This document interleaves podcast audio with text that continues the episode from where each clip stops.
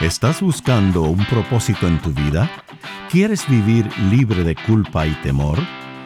Bienvenidos a Conéctate a la Vida, donde te ofrecemos al Jesús auténtico, la única fuente de gracia y amor. Y aquí está Elizabeth Talbot con Gustavo Squarson. Bienvenidos a Conéctate a la Vida, soy Elizabeth Talbot. Y Gustavo Squarson. Seguimos en nuestra serie sobre la vida de David, hoy aprendiendo una parte que es muy conocida, que es la batalla de David con Goliat. Con Goliat.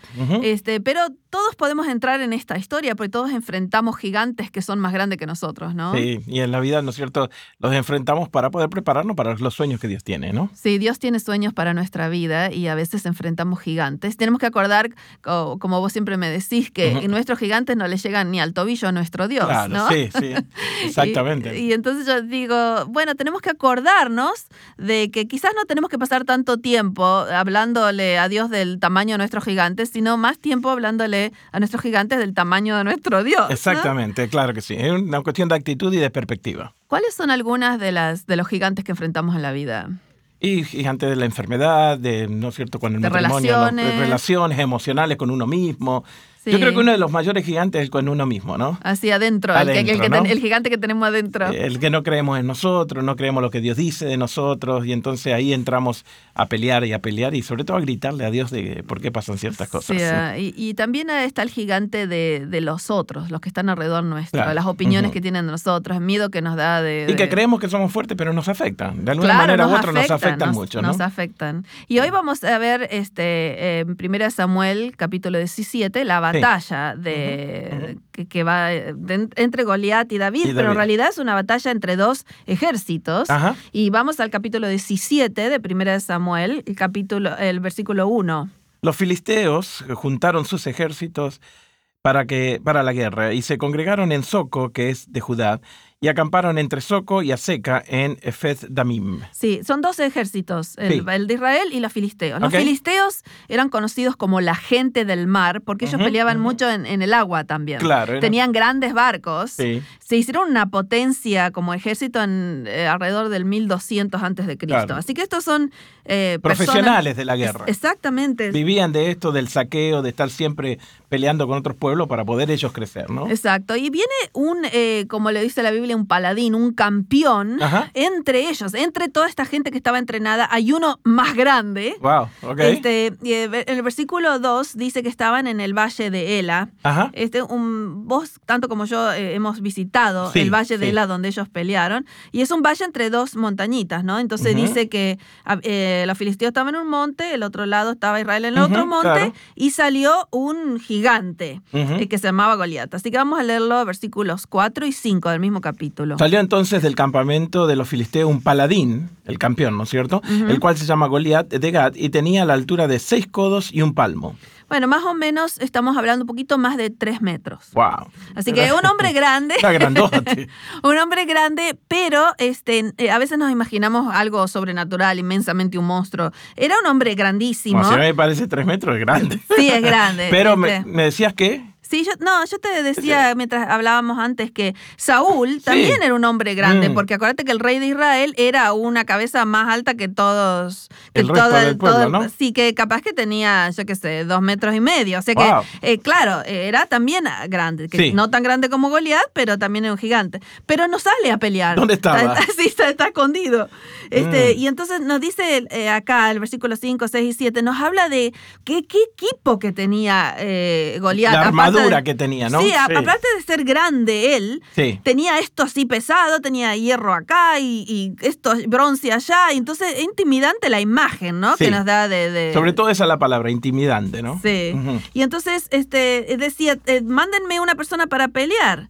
Y versículo 10 y 11, ¿querés leer? Y añadió el filisteo, Hoy yo he desafiado al campamento de Israel. Dadme un hombre para que pelee conmigo. Y oyendo Saúl y todo Israel estas palabras del filisteo, se turbaron y tuvieron gran miedo. Bueno, esto es muy importante porque en aquel tiempo eh, eh, peleaban con lo que se llama el método del representante. Estaban los dos este, ejércitos, pero mandaban un representante. Claro. Y esto es algo muy importante para nosotros de entender porque el evangelio nos dice que nuestro representante ha ganado la batalla entre el bien y el mal. Y entonces, a veces como decimos, no, pero yo soy débil y no puedo pelear con el enemigo, el del mal, eh, Dios dice, no, no, yo soy tu representante y yo ya peleé y ya gané. Así que eh, ya tenés la victoria. Sí, deja de dialogar con el gigante porque yo eh, ya, ya, lo he vencido. Exactamente. Así que este, este método de representante es muy importante entenderlo. ¿no? Muy bien. Por 40 días salió este filisteo en el versículo 16. 40 días. 40 días, que, es, un término importante porque aparece muchas veces en la Biblia. ¿Te acordás otras veces de 40? el, el, diluvio, claro, 40 días, después Jesús en el desierto 40 días, eh, tenemos a los espías. Espías que fueron a la tierra prometida. Tenemos muchos, muchas historias 40 días. Es un periodo en la Biblia en el que Dios espera a ver si vamos a confiar que Él nos va a librar de la mm, situación. Por 40 días. Y un día llega David. los, los hermanos de David estaban eh, en el ejército. Ah, claro. Entonces viene David y escucha esto, este, este hombre que está eh, desafiando los ejércitos de Dios. Y él habla bien diferente, porque todos hasta ahora habían estado hablando de David, eh, de Goliat, qué grande que es, que cuánto pesa el... Que sus armas, que, sus cascos. Que lo otro. Y no, Dios, David viene hablando de Dios. Oh, en lugar de del gigante. Ajá, otra perspectiva. sí, y entonces versículo 26. Entonces habló David a los que estaban junto a él diciendo, ¿qué harán al hombre que venciera este filisteo y quitar el oprobio de Israel? Porque ¿quién es este filisteo incircunciso para que provoque a los escuadrones del Dios viviente? Me encanta esa pregunta. ¿Quién es este hombre que está provocando a Dios? ¿Quién se cree que es ese, ese, ese, chiquitito allí? Todos estaban hablando de lo grande que era. Claro. Este es un filisteo incircunciso. Que, que, que, está provocando a Dios viviente. y entonces empiezan los, en las otras voces, ¿viste? Cuando vos tenés un, sueño que Dios te puso en el corazón, pero hay gente alrededor que dice, no, no, andate, no podés hacer eso. ¿Vos quién crees que sos? O no lo entiende o se opone, ¿no? ¿Qué, te venís a hacer el santulón acá? ¿Qué, crees, ¿Qué crees? ¿Que vos sos más fuerte que nosotros? Sí, te recuerdan tu fracaso, lo chiquito que sos y lo que no podés. Esas voces siempre van a aparecer, así que algo muy importante si vamos a hacer la voluntad de Dios es aprender a ignorar las voces que no nos edifican. Exacto. Muy importante. Me gusta, me parece y fantástico. Y entonces una de esas voces fue el hermano de, David, que, que le dice, yo ya sé para qué viniste acá. El versículo 28. Y oyéndole hablar Eliab, su hermano mayor, con aquellos hombres, se encendió en ira contra David y dijo, ¿para qué has descendido acá? ¿Y a quién has dejado con ellas aquellas pocas ovejas en el desierto? Yo conozco tu soberbia y la malicia de tu corazón para ver qué batallas ha venido. Sí, eh, has venido a ver la batalla. Yo, yo, sé que viniste y te pone malos motivos encima, ¿no? yo sé para qué estás acá. Sos un, sos un orgulloso. querés... Y David dice, ¿yo qué hice? Dice en el siguiente versículo. Entonces lo, lo llevan a Saúl, que era el rey. Y Saúl, lo primero que le dice a David en el versículo 33 es, no podés ir contra este filisteo. También, también le habla negativamente. Sí, así que eh, David lo primero que tiene que hacer es ignorar todas las voces que le dicen no podés. la de los hermanos, y, muchas veces son voces cercanas. Nuestros amigos, nuestros parientes. Familiares. ¿Vos quién, te crees que sos? Sí. ¿No? Es la primera estrategia de Satanás para pararte. Exactamente, la primera estrategia, ¿no? Y entonces eh, David va a ignorar esas profecías de que él no puede, que está, ¿no? Y va a usar cinco cosas que le van a ayudar a enfrentar este gigante en nombre de Dios. dímelas para que la pueda aplicar en mi vida. busque, eh, eh, hay un eh, autor que se llama Max Lucado que da cinco cosas con P, con la letra P, para que nos acordemos de todas las palabras. y, justo van en español, así que la vamos a decir. Dale. Lo primero que dice David es, yo no tengo miedo porque me acuerdo del pasado, cómo Dios me ha guiado. Esto está en el versículo 37, donde él dice, Jehová, ¿ah, ¿querés leerlo? Sí, Jehová me ha librado de las garras del león, de las garras del oso, y también me librará de la mano de este filisteo. Bueno, acá tenemos dos cosas. Eh, primero, que el pasado ya me libró Dios del león y del oso. Así que yo sé, yo ya tengo experiencia con Dios que me libra. Yo sé cómo Él actúa. Sí. La, número dos, que ya la leíste también, es una profecía de cómo va a terminar esto. Eh, dice, Él me librará de la mano de este filisteo. Yo ya sé cómo termina esta historia, dice David. Así como me libró en el pasado, sé que me va a librar en el futuro. Así que pusimos el nombre profecía, porque es del futuro. Muy bien. Este, no habla negativamente de quizás me vaya bien o no. No duda, no, no, no, duda, tiene la seguridad. Y entonces, eh, ¿te acordás que Saúl quiso ponerle su armadura y no, podía ni caminar David con la armadura de Saúl? Porque David era chiquito. Claro. Y Saúl, era grandote. Así que dice, no, yo no puedo pelear con esto y, de paso no... No, no te olvides que nunca puedes ponerte la armadura de otra persona. Tú eres único y fuiste creado único. Exactamente. La palabra justa ahí de Gustavo. y entonces se agarra, este, dice, la Biblia que agarró su onda. Y, y, agarró cinco piedras de un, de un arroyito.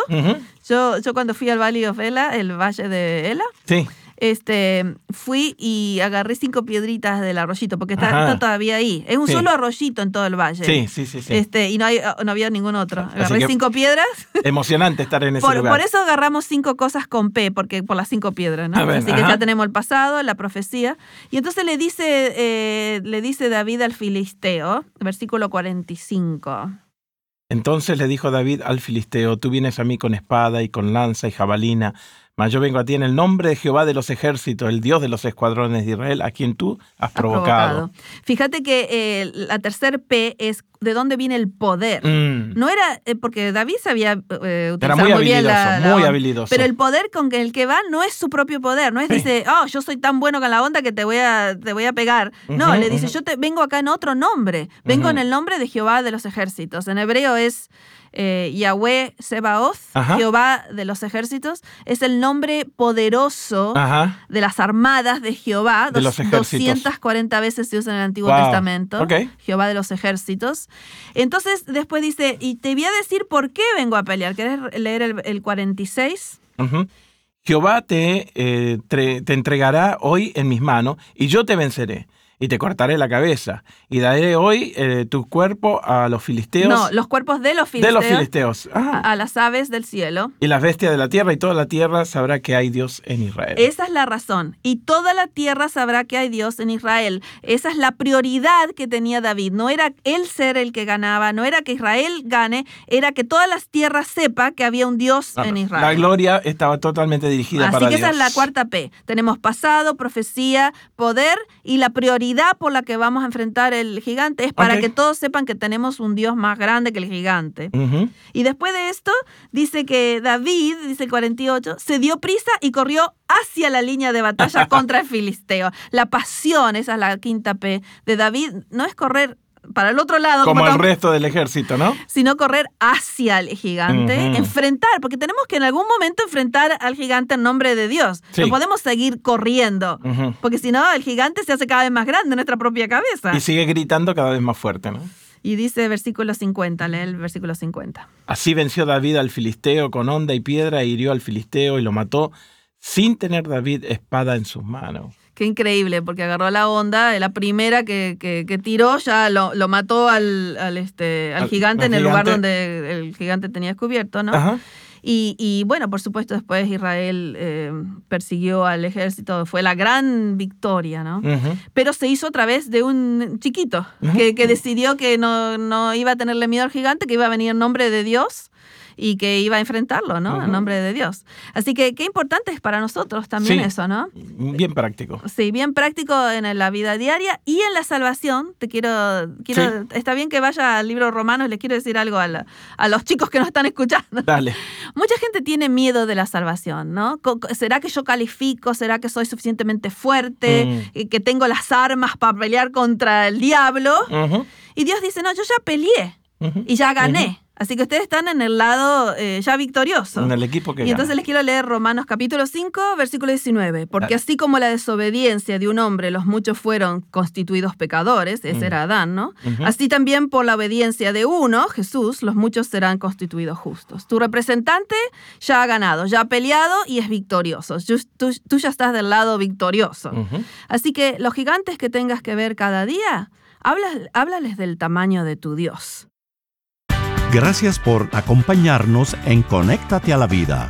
Para devocionales, videos, libros en audio y mucho más, te invitamos a que bajes nuestra aplicación Jesús 101 y que visites nuestro sitio de internet jesús101.tv. Nuevamente, jesús101.tv. Hasta pronto y recuerda que con Jesús puedes vivir sin temor.